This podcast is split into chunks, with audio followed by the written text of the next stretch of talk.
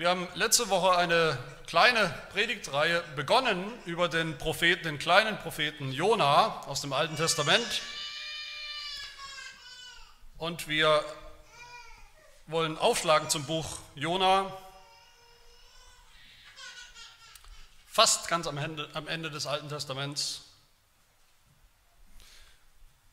Hosea, Joel, Amos, Obadiah, Jona, der fünfte der zwölf. Und wir hören auf die ersten vier Verse aus Jona 1. Gott Gottes Wort. Und das Wort des Herrn erging an Jona, den Sohn Amitais, folgendermaßen. Mache dich auf, geh nach Ninive, in die große Stadt und verkündige gegen sie, denn ihre Bosheit ist vor mein Angesicht heraufgekommen. Da machte sich Jona auf um von dem Angesicht des Herrn weg nach Tarsis zu fliehen.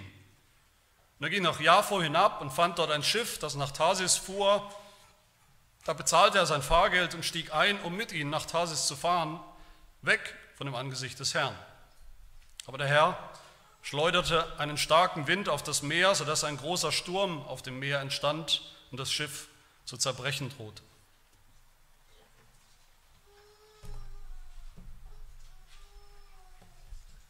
Letztes Mal haben wir uns angeschaut in, in einigen einleitenden, einführenden Bemerkungen, wie wir dieses Büchlein, das Buch Jona, dieses prophetische Buch aus dem Alten Testament richtig lesen sollen, dass wir es als Evangelium lesen und verstehen sollen und müssen. Dass es tatsächlich ums Evangelium geht und äh, dass es damit natürlich um Jesus Christus geht. Heute fängt jetzt die eigentliche Geschichte an, die fängt an mit Jonas Berufung oder Jonas Auftrag. Vers 1, das Wort des Herrn, er geht an ihn, da passiert was, er wird angesprochen von Gott und beauftragt. Und dann Vers 2 heißt es, mache dich auf, geh nach Ninive in die große Stadt und verkündige gegen sie. Man könnte sagen, das klingt doch eigentlich gar nicht so schlimm, dieser Auftrag. Kann man ja mal machen, einfach mal hin nach Ninive, rein, diese paar Worte, er hat ja nicht viel zu sagen, Jona, die paar Worte einfach raushauen als wie die Flüsterpost, wie ein Briefträger und dann schnell wieder raus, bevor sie dir an den Kragen gehen. Aber wenn wir so denken, dann verstehen wir falsch, was ein Prophet eigentlich ist, was ein Prophet eigentlich tut.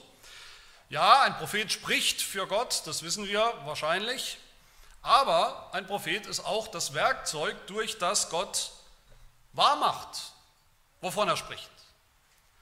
Das heißt, Jona soll nicht nur reden, er soll nicht nur heiße Worte reden, sondern Gott wird auch was tun durch diesen Jona.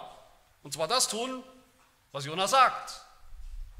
Dieser Jona, wir hören so viel eigentlich nicht über ihn, wo er herkommt. Zum Beispiel hören wir fast nichts, der Sohn des Amitai, aber in diesem Buch hören wir nicht so viel. Aber wir wissen, dass er schon in dieser Zeit ein erfahrener Prophet war. Im zweiten Königebuch hören wir, wie er fleißig und eifrig prophezeit schon, dem König von Israel prophezeit, dass das die Grenzen Israels äh, noch viel größer werden durch militärische Erfolge. Und ganz genau so, wie Jona es sagt, ist es auch gekommen. Das kennt Jona schon, diese Erfahrung. Der weiß, dass Gott sein Wort wahrmachen wird durch ihn, zum Guten wie im Schlechten, im Leben und im Tod. Und genau das war sein Dilemma. Die Botschaft von Jona, die, die, Botschaft, die Jona bringen soll, das ist eigentlich, das ist der rote Faden auch von diesem ganzen Buch in allen Szenen dieser Geschichte. Diese Botschaft ist nicht, nicht einfach, wie man oft denkt, wenn man überhaupt Jona überhaupt noch kennt, diese Geschichte. Die Botschaft ist nicht ganz einfach, dass Gott eben so ein bisschen gnädig ist. Gott ist halt einfach irgendwo auch ein gnädiger Gott. Allgemein und zu jedem. Die Botschaft ist auch nicht, dass wir alle eben ein bisschen mehr evangelisieren sollen, mehr bereit sein sollen, das Evangelium anderen zu bringen, ein bisschen gnädiger sein sollen, eben mit den gottlosen Sündern, mit den Niniviten in unserem Leben vielleicht, die so um uns herum schwirren. Oder die Botschaft, dass wir alle eben ein bisschen gehorsamer sein sollen, das sollen wir vielleicht bei Jona lernen, er war es nicht und wir sollten halt ein bisschen gehorsamer sein. Diese ganzen moralischen Appelle, das ist nicht die Botschaft vom Buch Jona. Jona ist eine Botschaft, wenn man es auch nur einmal liest, sieht man das eigentlich. Eine Botschaft von Tod und Leben. Tod und Leben, was Gott selber bringt. Mehrfach, immer wieder in diesem Buch. Für Jonas selbst geht es um Leben und Tod, für die Seeleute natürlich geht es um, die haben Todesangst, werden doch gerettet, bleiben am Leben. Ninive ist konfrontiert mit Tod, Vernichtung. aber auch mit der Chance aufs Leben, aufs Überleben. Auch was Israel angeht, die, die ersten Leser dieser Jona-Geschichte, dieses Jona-Buchs, geht es auch um Tod und Leben, wie wir sehen und hören werden. Und natürlich ist die Absicht von diesem Büchlein auch für uns, für den Leser heute, für die Gemeinde, dass wir auch vor diese Realitäten gestellt werden, von Tod und Leben, von Gericht oder Erlösung. Und dazwischen, vom Tod zum Leben, das geht nur durch irgendeine Auferstehung. Und in diesem Drama von Tod und Leben, von Gericht oder Erlösung, da hat eben dieser Prophet Jona eine ganz besondere und auch eine, eine wirksame Aufgabe. Er soll sprechen, er soll handeln im Namen Gottes, des unsichtbaren Gottes, den sieht man nicht, aber der tut eben was, der tut seine Werke, allmächtige Werke in der Welt und das tut er durch Menschen. Das tut er durch seinen Propheten, den er sendet, das tut er durch seine Gesalbten. Und wir sollen sehen, das ist die Botschaft hier in diesem Buch, durch Jona hindurchsehen sozusagen. Wir sollen durch Jona hindurchsehen, durch Jona den Propheten hindurchsehen und den Propheten sehen, Jesus Christus. Wir sollen durch den Gesalbten Jona hindurchsehen und den Gesalbten, den Messias Jesus Christus sehen, durch den Gott wirklich alles tut. Und zuerst wollen wir uns anschauen, wie wir hier sehen, Tod und Leben in der Botschaft, die Jona nach Nineveh bringen soll. Das ist mein erster Punkt. Zumindest ist das der Plan, das soll er tun. Jona wird losgeschickt von Gott mit, könnte man sagen, mit einer echten Todesbotschaft. Mit einer Todesbotschaft, einer Gerichtsbotschaft von, von ungeahntem Ausmaß. Gott sagt, mir reicht es, meine Geduld ist am Ende mit den Assyrern, mit ihrer Überheblichkeit, ihrer Gottlosigkeit, ihrer Vermessenheit, die spielen sich auf wie die Götter der Erde. Und Gott will diese Stadt Ninive, die Hauptstadt des Bösen damals, könnte man sagen, er will diese Stadt vernichten. Alle 120.000 Einwohner, was damals unerhört riesig war. Eine riesige Großstadt. Er will sie vernichten, weil ihre Bosheit sprichwörtlich geworden ist, ihre Bosheit vor Gottes Angesicht gekommen ist, heißt es hier. Und Gott hat die Nase voll. Und er beauftragt Jona, jetzt was zu tun, zu verkündigen gegen sie ihnen auszurichten, was kommt. Und wie gesagt, Jona als alter Hase, als alter Prophetenhase, der wusste, was das bedeutet, wenn er spricht, wenn er diese Worte sagt. Er wusste, Gott wird das wahr machen. Er musste damit rechnen, wenn er nach Ninive geht und sagt, Gott wird euch alle hier vernichten, die ganze Stadt wird er vernichten, dass das dann auch wirklich passiert. Dass es vielleicht sogar sehr schnell passiert, vielleicht eben in unmittelbarer Zukunft. Diese Androhung des Gerichts von Gott jeder, der nur irgendwas weiß über dieses Volk, diese, dieses, diese Weltmacht Assyrien, jeder, der nur irgendwas schon mal über sie gehört hat, der weiß, wie schlimm, wie böse die waren, dass sie genau das verdient haben, dass sie verdient haben, zerstört, vernichtet zu werden. Also eine beispiellos brutale, gottlose Nation in den Geschichtsbüchern, da kann man viel nachlesen über die Assyrer zu der Zeit. Und dazu war es auch noch der Erzfeind eine ständige Bedrohung für das Volk Israel.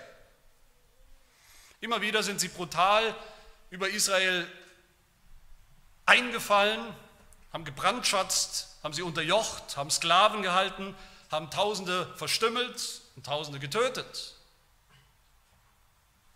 Ninive ist der Inbegriff für die Welt ohne Gott, gegen Gott, so wie anders an anderen Stellen in der Bibel das Babylon ist. Ninives Bosheit, ihr brutales, menschenverherrlichendes Verhalten war sprichwörtlich. Und natürlich konfrontiert uns das Buch Jona logischerweise gleich am Anfang mit der Frage, warum wird Jona, der Prophet Gottes, ausgerechnet zu diesem gottlosen heidnischen Volk im Ausland geschickt? Der Auftrag von fast allen Propheten sonst im Alten Testament, von fast allen Propheten durch die Bank durch, war zu verkündigen und zu wirken, wo? In Israel. Mit Israel zu sprechen, Israel zurückzubringen zu Gott. Warum soll Jona zu diesem völlig fremden, gefährlichen, schlimmen, bösen Volk gehen? Warum? Wir sagen heute leichtfertig, vielleicht, vielleicht denkt ihr es auch gerade, sehr leichtfertig, Mensch, ist der Pastor dumm, der versteht ja gar nichts. Gott will doch alle Menschen retten. Gott will doch allen Menschen ein Angebot seiner Gnade machen. Gott will doch zu allen mit seinem Evangelium. Aber das war so offensichtlich noch nicht damals. Wenn wir so denken, da vergessen wir vielleicht die ganze lange Bundesgeschichte aus dem Alten Testament oder die Bundestheologie aus dem Alten Testament. Zu der Zeit Jonas war die Welt tatsächlich noch schwarz-weiß. Für jeden Juden war sie schwarz-weiß. Aber nicht nur für die Juden, Gott selber hat das gesagt, die Welt ist schwarz-weiß. Was sagt denn Gott? Immer wieder im Alten Testament. Aus allen möglichen Völkern der Erde, ich habe sie alle gemacht, das sind alles meine Geschöpfe, aber aus allen möglichen Völkern der Erde habe ich mir genau ein einziges ausgesucht, ausgewählt, Israel. Das ist mein Volk. Ich bin sein Gott. Da rede ich, da offenbare ich. Da gibt es den wahren Gottesdienst, die Opfer, die Erlösung. Nur da. Die Welt war aufgeteilt in Israel und eben den Rest der Welt. Die bösen Heidenvölker. Und nur in Israel ist der wahre Gott zu finden. Alle anderen Völker sind in der Dunkelheit, in der Finsternis, unter Gottes Zorn und haben nichts verdient außer Gericht und Vernichtung. Das ist zunächst mal theologisch korrekt. Das ist die Theologie, die wir finden im Alten Testament selbst, die Jona kannte. Und als guter Israelit hatte Jona überhaupt kein Problem damit, mit dem Gedanken, dass Gott eben bitteschön Ninive richten und vernichten will. Überhaupt kein Problem damit. Im Gegenteil, es konnte ihm gar nicht schnell genug gehen. Tod den Assyrern. Mit, dem Teil seines Auftrags hatte Jona überhaupt kein Problem.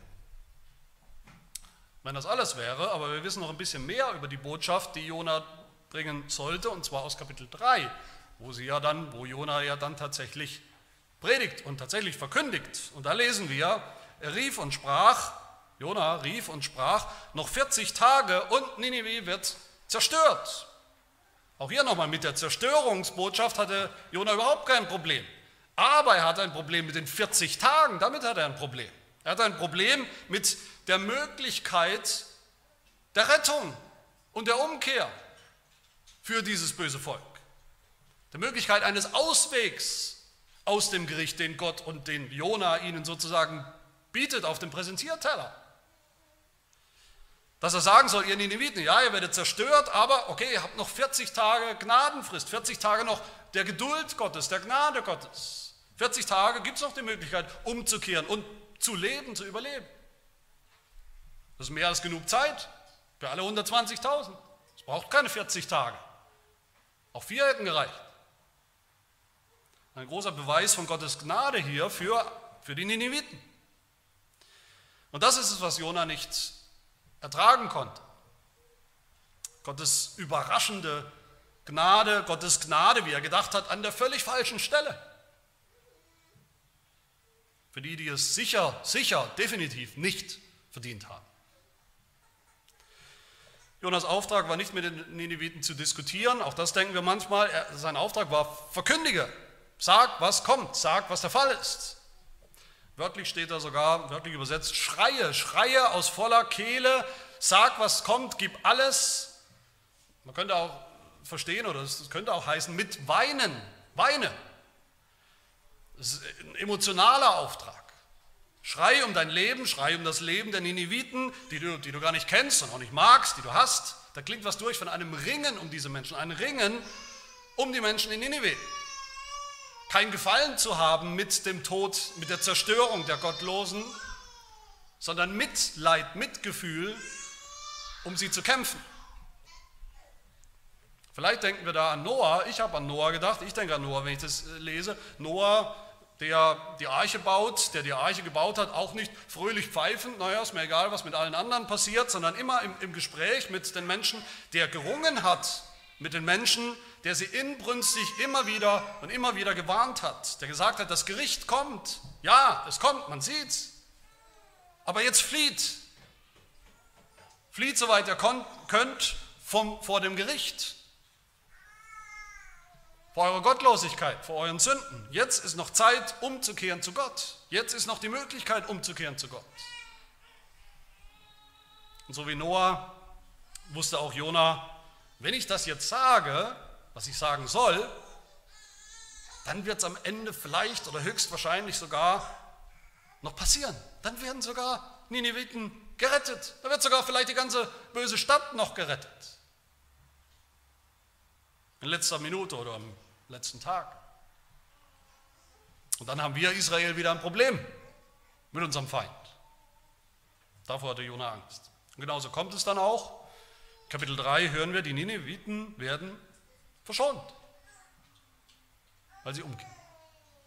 Mit dem Tod für Ninive hatte Jona kein Problem, aber mit dem Leben, mit der Botschaft des Lebens, der Möglichkeit des Lebens für Ninive, damit hat er ein Problem. Aber hätte Jona, frage ich mich, Jona war ein Prophet, hätte Jona als Prophet nicht wissen sollen, dass Gott so ist, wie er sich hier zeigt? Dass es immer schon Gottes Plan war, Leben aus dem Tod zu bringen. Leben aus dem Tod für Sünder, die es gar nicht verdient haben. War das nicht schon immer klar? Natürlich können wir sagen, es gibt keinen Missionsbefehl im Alten Testament, so wie wir ihn im Neuen Testament haben, in der Klarheit und Deutlichkeit. Das war noch verborgen, ja. Aber derselbe Bund zwischen Gott und seinem exklusiven Volk Israel, auf den sich Jona beruft und sagt, Gott, du bist doch nur mit Israel im Bund. Derselbe Bund mit Abraham, aus dem dieses eine einzige Volk Gottes entstanden ist. Hat Gott nicht in demselben Bund schon gesagt, eines Tages, lieber Abraham, werden in dir und durch dich gesegnet alle Geschlechter auf Erden. Nicht nur Israel, sogar ein Ninive. Hätte das Jonah nicht sehen sollen, als Prophet in seinem Auftrag nach Ninive zu gehen, wenigstens als Vorandeutung, als Vorgeschmack von dem, was dann eines Tages kommen wird. Was natürlich besonders mit Pfingsten gekommen ist. Hätte er es nicht sehen sollen. Und wie wird denn dieses Versprechen erfüllt im Alten Testament? Dieses Bundesversprechen, dieses Versprechen an Abraham. Alle Geschlechter der Erden, der Erde werden erreicht. Wie wird es erfüllt? In Abrahams Sohn oder nicht? Moment mal, welchem nochmal? Welchem Sohn Abrahams nochmal? Abraham, dem Abraham, der doch gar keine Kinder kriegen konnte? Ein Sohn versprochen, aber da war nichts zu holen. Er konnte keine Söhne kriegen, wenn nicht durch eine Art Auferstehung, Auferstehung seiner Geschlechtsorgane, könnte man sagen, und der Sarahs, durch ein Wunder. In Isaak wollte Gott dieses Versprechen erfüllen, bis hin zu allen Geschlechtern der Erde. Moment mal, welchem Isaak nochmal? Der Isaak, der geopfert geschlachtet werden sollte als Opfer von seinem Vater auf einem Spaziergang. Wie soll das dann gehen, Abraham? Das Neue Testament sagt uns, wie. Abraham glaubte im schlimmsten Fall durch eine Auferstehung. Überall spricht das Alte Testament schon genau davon, die Nationen, die Völker können nur erreicht werden, Ninive kann nur erreicht werden, gerettet werden durch einen Sohn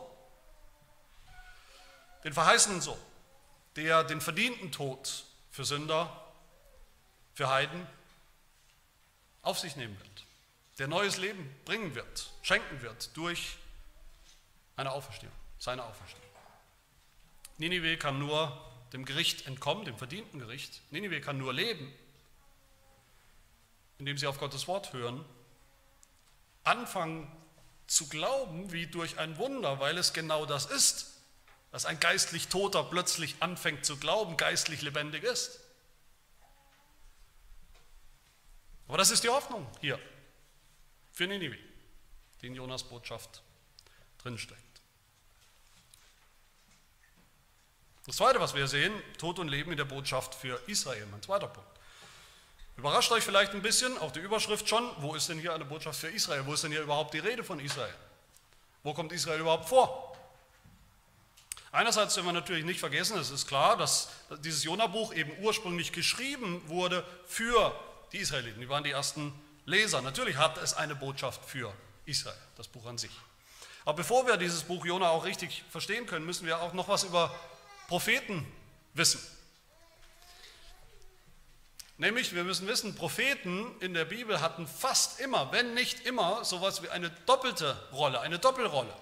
Die haben für Gott geredet, sie haben Gottes Worte ausgerichtet und gesagt. Man könnte sagen, sie waren eigentlich Stellvertreter für Gott, haben für ihn gesprochen oder Gott durch sie.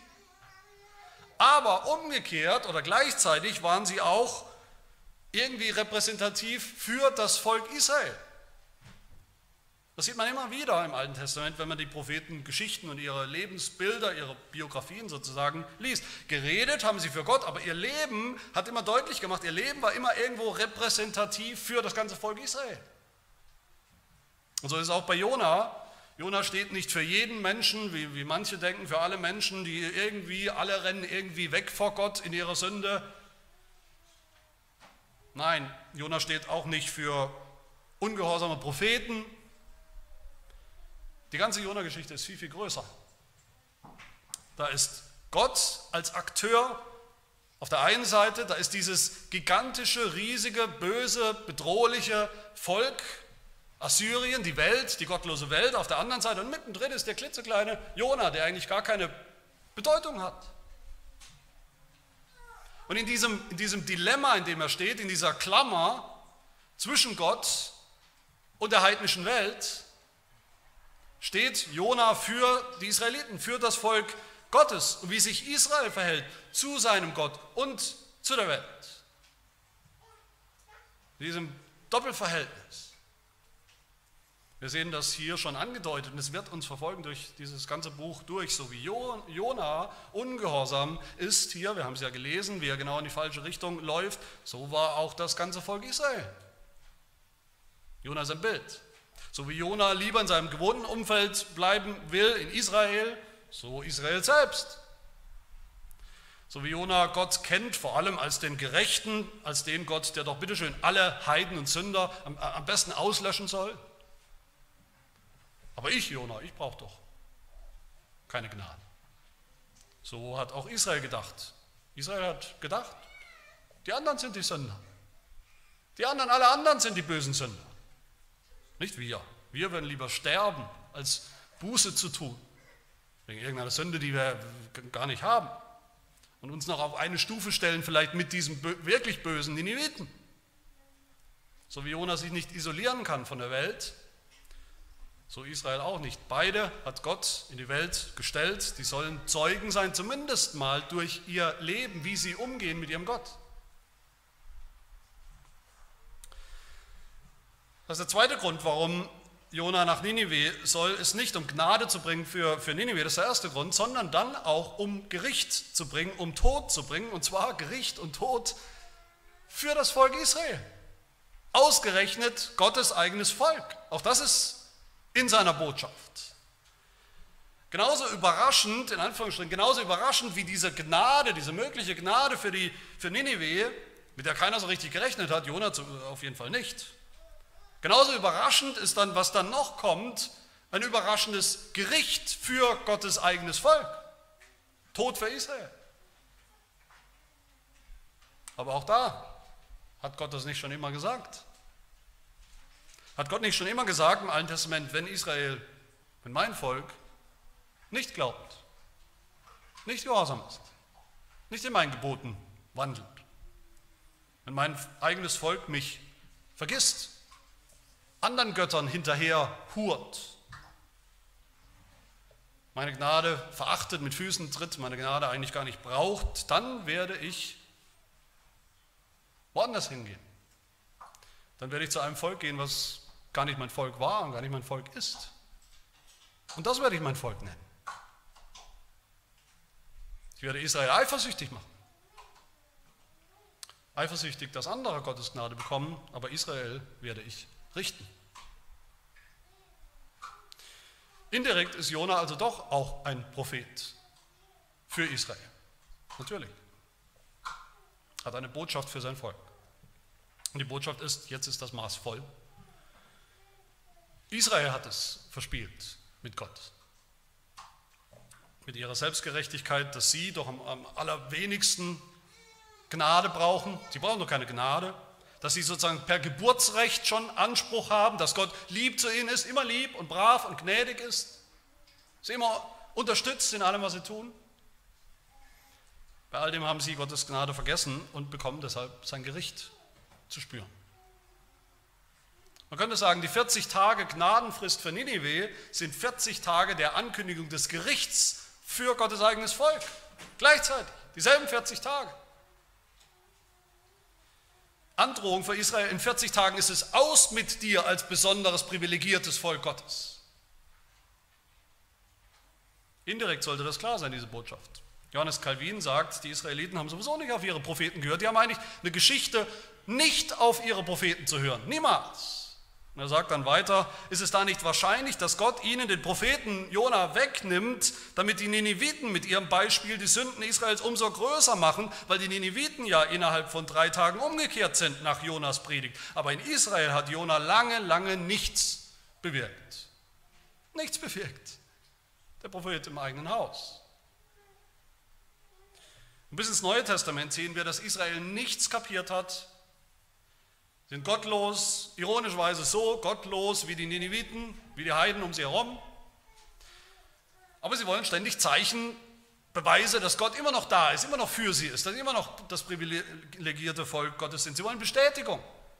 Und Jesus nennt sie wie das Volk Israel, die Juden damals, wie nennt er sie? Nicht Gottes liebes, auserwähltes Volk.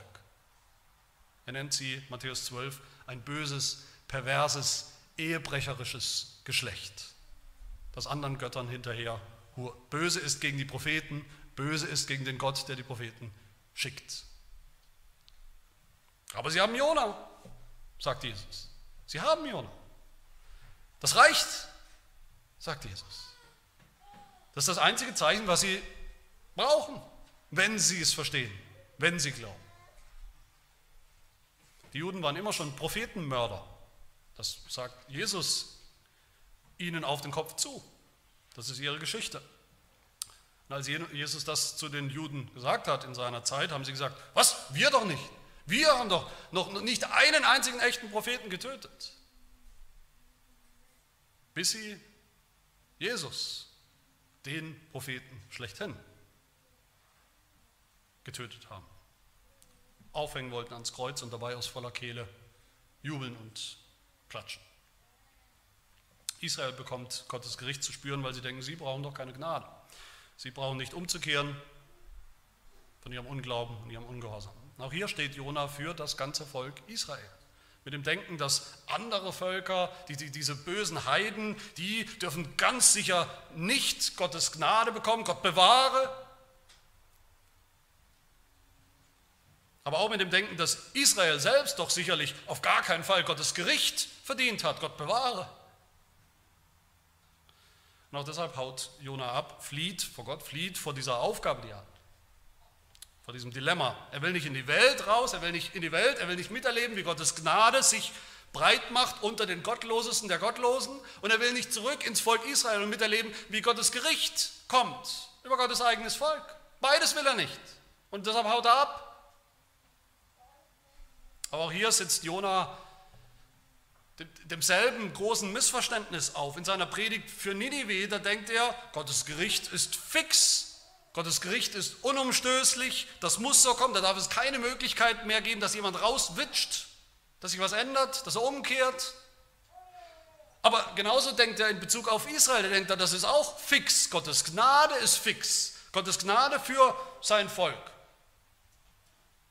Die ist selbstverständlich, die ist vorausgesetzt. Gott hat vor langer Zeit, doch vor, vor Jahrhunderten schon seine Gnade auf sein Volk gesetzt und wird er doch nicht ändern. Gott kann sein Volk nicht verwerfen, selbst wenn sie tot am Boden liegen und dann nichts zu sehen ist, kein Glaube, kein Gehorsam, gar nichts. Jona hat nicht kapiert, so wie das ganze Volk im Großen und Ganzen auch nicht. Ja, Gott ist zornig, mit Recht zornig, mit seinem eigenen Volk, einstmaligen Volk, das jetzt nicht mehr sein Volk zu sein scheint. Aber das ist nicht Gottes Schuld, dass es so gekommen ist. Gott ist so zornig mit seinem Volk wie mit den Niniviten. Aber auch das gehört zur Botschaft, wenn Gott sogar mit Ninive gnädig ist, noch. Mit diesem bösen Ninive was niemals irgendeinen Anspruch hatte auf irgendwas, was niemals mit Gott im Bund oder in irgendeinem besonderen Verhältnis stand, den Gott nie irgendwas versprochen hat. Schon gar nicht das Evangelium, schon gar nicht seine Gnade, schon gar nicht den Messias. Wie viel mehr wird derselbe Gott doch gnädig sein trotz seines Zorns, trotz seines Gerichts,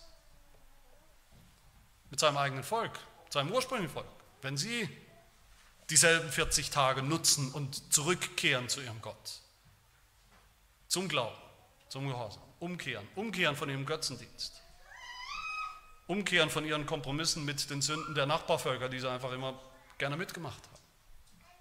Mindestens so viel Leben ist doch möglich und, und verheißen für das Volk Israel wie für die Nineviten. Mindestens so viel. Aber auch hier, wie kann das kommen? Wie kann es nochmal Leben geben für dieses wirklich tote Volk Israel, was am Boden liegt? Auch hier nur durch eine Auferstehung. Ist nicht spannend, wo im Alten Testament äh, man den Eindruck hat, da ist jetzt so richtig Endstation für Gottes Volk, Israel. Da ist das Ende der Fahnenstange erreicht. Da finden wir oft die wunderbarsten Beschreibungen von Gottes Gnade. Und wie wird Gottes Gnade, die zum Leben führt, wie wird das beschrieben? Immer und immer wieder im Bild von einer Auferstehung. Gottes Analyse durch seine Propheten, durch die Bank durch, Gottes Analyse, wie sein Volk ist, die ist klar, die ist eiskalt, Israel ist tot, geistlich tot. Wenn ich, sagt Gott, wenn ich über mein Volk schaue, da liegen nur Skelette rum in der Wüste. Aber was prophezeit, was prophezeien die Propheten, was prophezeit der Prophet Hesekiel? Er fragt, können diese Gebeine leben? Diese toten Knochen, die sich Volk Israel nennen? Kann aus diesem Tod nochmal Leben kommen? Nein. Nicht von ihnen selbst, da ist nichts zu holen.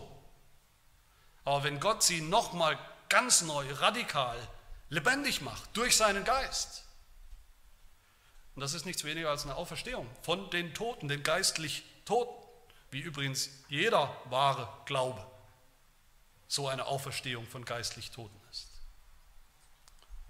Und diese Auferstehung Israels, von diesem stolzen, harten, hartherzigen Volk, überheblichen Volk Israel, die kann es nur geben im Glauben an Jesus Christus. Die kann es nur geben im Glauben an den Jesus Christus, der ihnen verheißen wurde, der gekommen ist, der gelebt hat, der gestorben ist, für Juden zuerst, für die verlorenen Schafe des Hauses Israel zuerst.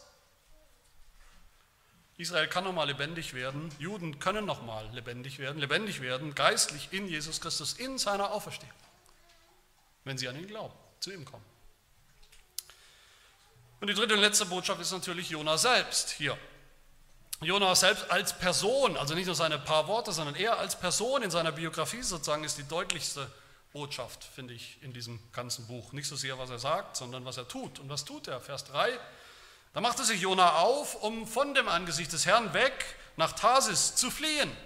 Er ging nach Jaffo hinab und fand dort ein Schiff, das nach Tarsis fuhr. Er bezahlte das Fahrgeld, stieg ein, um mit ihnen nach Tarsis zu fahren, weg von dem Angesicht des Herrn. Auch hier. Was ist die allererste Botschaft? Die allererste Botschaft hier ist auch eine Botschaft des Todes. Der, der so lebt, diese Entscheidung, die er trifft, Jonas Weg von Anfang an, eigentlich hier mindestens ab Vers 3, ist ein Weg, der, wir ahnen es schon, selbst wenn wir vielleicht noch nicht viel weiter gelesen haben, ist ein Weg, der zielstrebig und hundertprozentig sicher zum Tod und zum Gericht führt.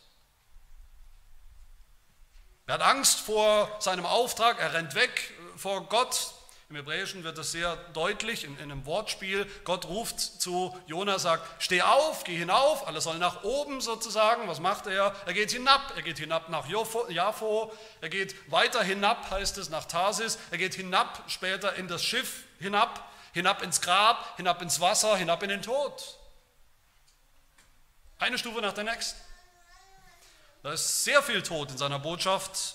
Und auch da denkt Sicher, der Leser, denken wir wahrscheinlich auch, naja, wer so ist, wer so ungehorsam ist, so rebellisch ist und, und doof ist auch, und das auch noch als Prophet des Herrn, der hat nichts anderes verdient als Gericht, den Tod. Jona flieht nach Jaffo, dem heutigen Jaffa, dass damals also eine kleine Enklave gerade nicht mehr unter israelitischer Kontrolle war und die Botschaft für Jona war wohl, naja, wenn es nicht unter israelitischer Kontrolle ist, dann ist es wahrscheinlich auch nicht unter Gottes Kontrolle, also ist es sicher, wenn ich da mal hingehe. Als ob mit dem Überschreiten der Landesgrenze von Israel sozusagen auch man aus dem Einflussbereich Gottes weg ist. Da kann man nichts mehr passieren. Da bin ich sicher. Er flieht nach Tarsis, man geht davon aus, die meisten Ausleger und ich auch, dass das die Hafenstadt Tartessos war. Die ist an der Straße von Gibraltar, also wo das Mittelmeer aufhört, das Ende der Welt damals, wo man fast nicht weiter denken konnte. Die völlig genau entgegengesetzte Richtung von da, wo er hingehen sollte. Und erstaunlich finde ich auch die, die, Beschreibung, die Zielstrebigkeit von Jona. Wahrscheinlich war er in seinem ganzen Leben vorher im Positiven niemals annähernd so zielstrebig, wie es hier ist, im Negativen.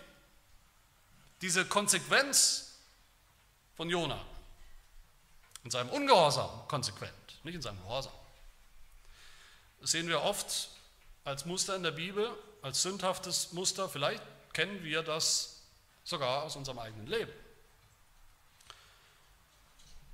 Diese Dynamik, wenn man einmal so richtig versemmelt hat, ungehorsam war, gesündigt hat, vielleicht schlimm gesündigt hat, naja, dann rechtfertigt man auch die zweite und dritte und fünfte Sünde und eigentlich jede Folgesünde. Man kann ja jetzt fast nicht mehr anders, schlimmer kann es auch nicht mehr werden.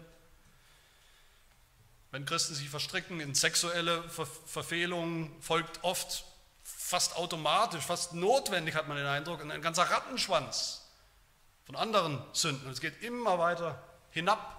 Wenn einer die Ehe brechen will, aus welchem Grund auch immer, verlassen will, aufkündigen will, keine Lust mehr hat, fängt er an zu lügen, Dinge zu erfinden, verstrickt sich in ein ganzes Netz von Sünden. Wenn jemand den Glauben wegwerfen will, abwandern will in die Welt, auch das passiert oft mit so einer erstaunlichen, erschreckenden, sturen, dämonischen Zielstrebigkeit.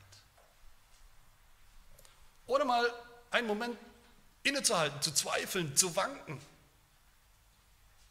Viel konsequenter als jemals zuvor im christlichen Leben. Ein Strudel, eine Abwärtsspirale bis in den Tod. Gleich zweimal heißt es dann hier in Vers 2, falls wir es nicht gemerkt haben, zweimal Jona machte sich auf, um was zu tun? Um vor dem Angesicht des Herrn zu fliehen, um vor Gott, vor Gottes Angesicht zu fliehen.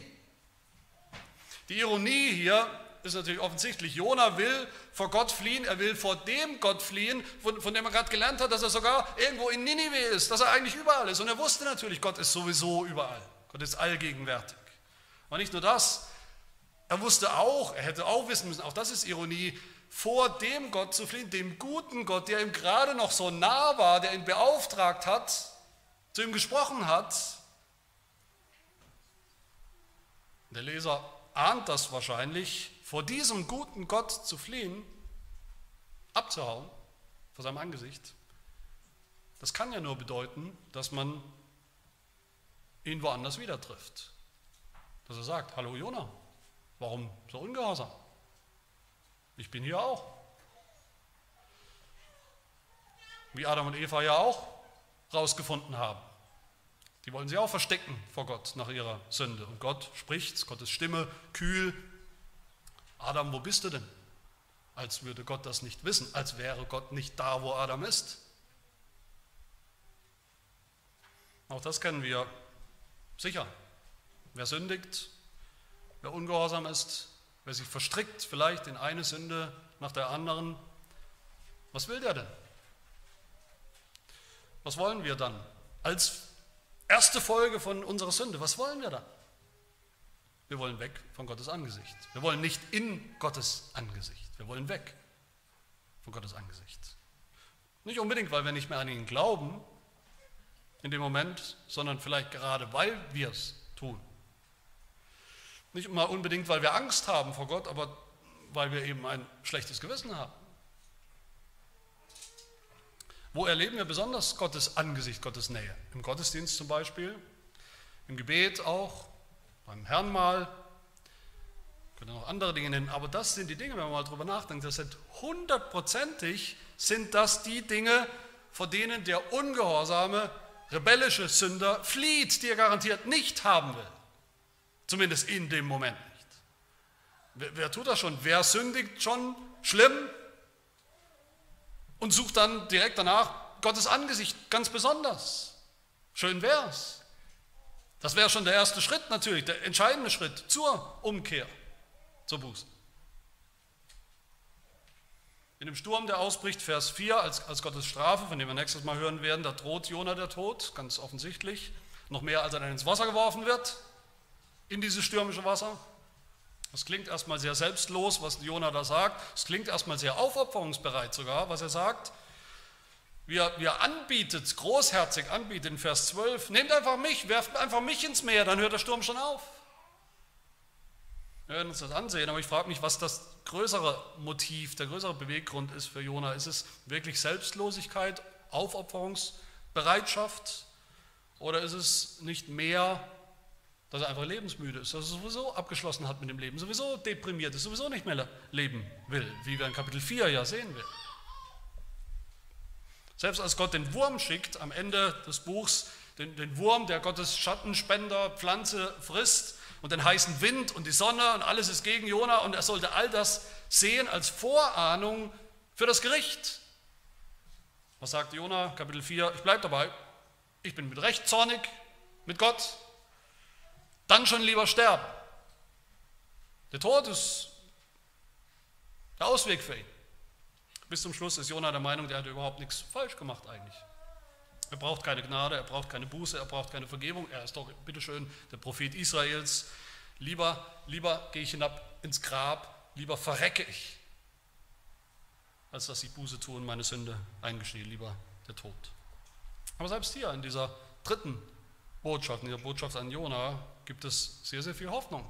Sehr, sehr viel Hoffnung auf Leben, auf neues Leben. Selbst Jona in seiner rattenkrummen Biografie ist doch auch voller Leben, voller Hoffnung, voller Gnade als Buch, als Botschaft. Er hat den Tod verdient, ja, ohne jede Frage. Aber was tut Gott, wie wir sehen werden, immer und immer wieder? Gott überschüttet ihn mit Gnade, Gnade über Gnade. Umso erstaunlicher ist diese Gnade sogar noch, wenn man sieht, wie wenig sie Jona eigentlich will. Er will sie überhaupt nicht.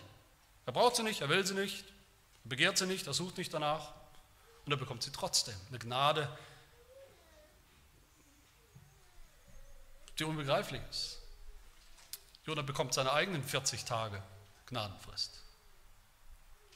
Er plumpst ins Wasser, in den Sturm. Gott sendet einen Fisch, der ihn ins Land spuckt, ins Leben zurückbringt. Möglich oder unmöglich, dann lass es doch unmöglich sein. Lass es gern unmöglich sein, dass sowas geht, biologisch oder physikalisch mit einem Fisch. Darum geht es sowieso nicht. Hat Jona nicht gecheckt, haben die Israeliten nicht gecheckt. Und checken wir heute auch nicht, dass es sowieso in dieser Botschaft natürlich um ein Wunder gehen soll. Nichts, was man natürlich erklären kann. Es, soll, es geht sowieso um ein Wunder. Es geht sowieso um das Wunder eines neuen, geschenkten Lebens, das wir nicht selber machen können. Um das allergrößte Wunder von allen, nämlich das ist, dass Tote wie Jona wieder auferweckt werden können von Gott. Dass geistlich Tote wie Nineveh, wie Israel, wie Jona, wie wir geistlich lebendig werden können. Dass Gottlose Glauben geschenkt bekommen können. Und all das nie und nimmer ohne Jesus oder an Jesus vorbei. Ohne seinen Tod für Sünder, ohne seine Auferstehung zum Leben. Er zuerst und dann alle anderen. Bis hinein ins Neue Testament, wo wir hören vom sogenannten Zeichen des Jona, wie Jesus das nennt. Auch da sehen wir, bei Jona geht es um Tod und Leben. Jesus sagt uns das. Da geht es um Grab und Auferstehung, um Tod und Auferstehung. Mit dem Tod geht es um Gericht, um Verurteilung, um Vernichtung. Mit dem Leben geht es um Rettung, geht es um Gnade, und zwar Rettung nicht im biologischen Sinne nur, sondern im tiefsten, im geistlichen Sinn. Lasst uns diese Botschaft verstehen, lasst uns diese dramatische, diese wunderbare Botschaft hören, das Zeichen des Jona verstehen, begreifen, und zwar aus der ganzen Jona-Geschichte. Nicht nur aus irgendeinem kleinen aus einer irgendeiner kleinen Szene. Nicht nur Jona wurde verachtet als Prophet, nicht gehört, ignoriert, obwohl er gekommen ist zu den verlorenen Schafen des Hauses Israel. Sie wollten nicht hören, auf ihn auch nicht. Jesus klagt, Jesus lamentiert über die Juden zu seiner Zeit und sagt, Jerusalem, Jerusalem, die du die Propheten tötest und steinigst, die zu dir gesandt sind. Wie oft habe ich deine Kinder sammeln wollen, wie eine Henne ihre Küken unter die Flügel sammelt, aber ihr habt nicht gewollt. Und deshalb hat Gott nicht nur den Jona weggenommen von seinem Volk Israel als Gericht nach Nineveh gesandt, sondern auch Jesus. Aber natürlich ist Jesus der bessere, der größere, ungleich größere Jona. Da, wo Jona ungehorsam war, war Jesus gehorsam, um Gericht und Gnade, um Tod und Leben zu bringen, auf sich zu nehmen wo Jona hätte bereit sein sollen, und auch das müssen wir in dieser Botschaft hier in diesem Buch lesen, Jona hätte bereit sein sollen, nicht nur, naja, Gott zu gehorchen, das auch, aber gehorchen, Gott zu gehorchen, ultimativ bis in den Tod, wenn es sein muss. In dieses feindliche Gebiet. Und alles dem Herrn anzuvertrauen. Damit Gott ihn, seinen Propheten, wenn es sein muss, am Leben erhält, wenn es sein muss, ins Leben zurückbringt durch eine Auferstehung, durch einen Fisch oder eine Auferstehung. Da ist Jesus bereit gewesen, selbst zu sterben, in seinem Dienst. Gehasst und verworfen von Gottes eigenem Volk,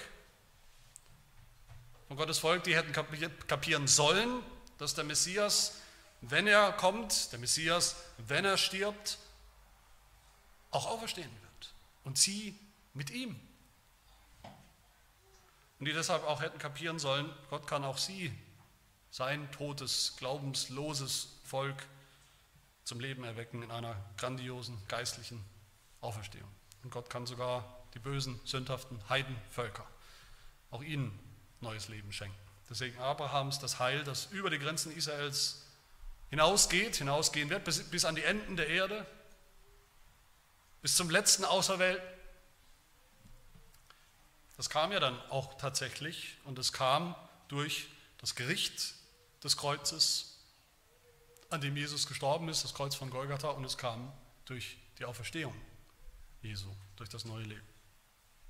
Lasst uns, liebe Gemeinde, lasst uns die aller, aller schnellsten sein, die all das, diese Zusammenhänge sehen und, und begreifen und glauben und froh werden darüber und staunen. Die schnellsten, die Buße tun, die Gottes Mahnungen auch hören an uns, die schnellsten, die Gottes Wort hören, die Gottes Wort vertrauen, die Gottes Wort gehorchen. Aber meine Lieben, das Allerwichtigste ist, lasst uns vor allem die Schnellsten sein, die das Zeichen des Jona begreifen, die erkennen, wie auf, auf jeder Seite, in jeder Zeile in diesem Buch der Schatten. Und nicht nur der Schatten, sondern dann auch die ganze neutestamentliche Realität und Fülle deutlich wird von unserem Herrn Jesus Christus, der unser Gericht erlitten hat und ausgekostet hat in aller Fülle, damit wir die Fülle seiner Gnade bekommen in unserer Auferstehung, in unserer Auferstehung als neue Menschen. Amen. Wir beten.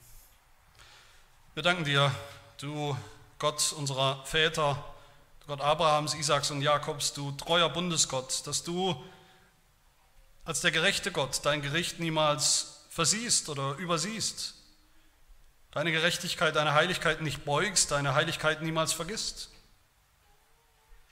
Wir danken dir aber auch, dass du durch das Gericht hindurch deine Gnade immer schon angekündigt hast und dann auch zeigst, gezeigt hast in deinem Sohn Jesus Christus im Kreuz von Golgatha. Wir danken dir, dass selbst dieser kleine alte Prophet, dieses kleine Büchlein im Alten Testament uns das Evangelium von dieser Gnade nach dem Gericht und durch das Gericht hindurch so deutlich vor Augen malt, unseren Herrn Jesus Christus so deutlich vor Augen malt, der den Tod, das Gericht auf sich genommen hat, der neues Leben hervorgebracht hat und uns schenkt aus seiner eigenen Auferstehung als dem Ersten der neuen Schöpfung. Er hilft, dass wir alles was wir tun, alles, wozu du uns berufst, das ganze Leben und auch unser Sterben eines Tages. Dass wir all das im Licht dieser Realität sehen, der Realität des Kreuzes und der Auferstehung, im Licht unseres Herrn Jesus Christus, mit dem wir so eng verbunden sind durch den Glauben, der unser Stellvertreter ist, unser Repräsentant, sodass alles, was für ihn galt, jetzt auch für uns gilt. Dafür danken wir dir von ganzem Herzen. Amen.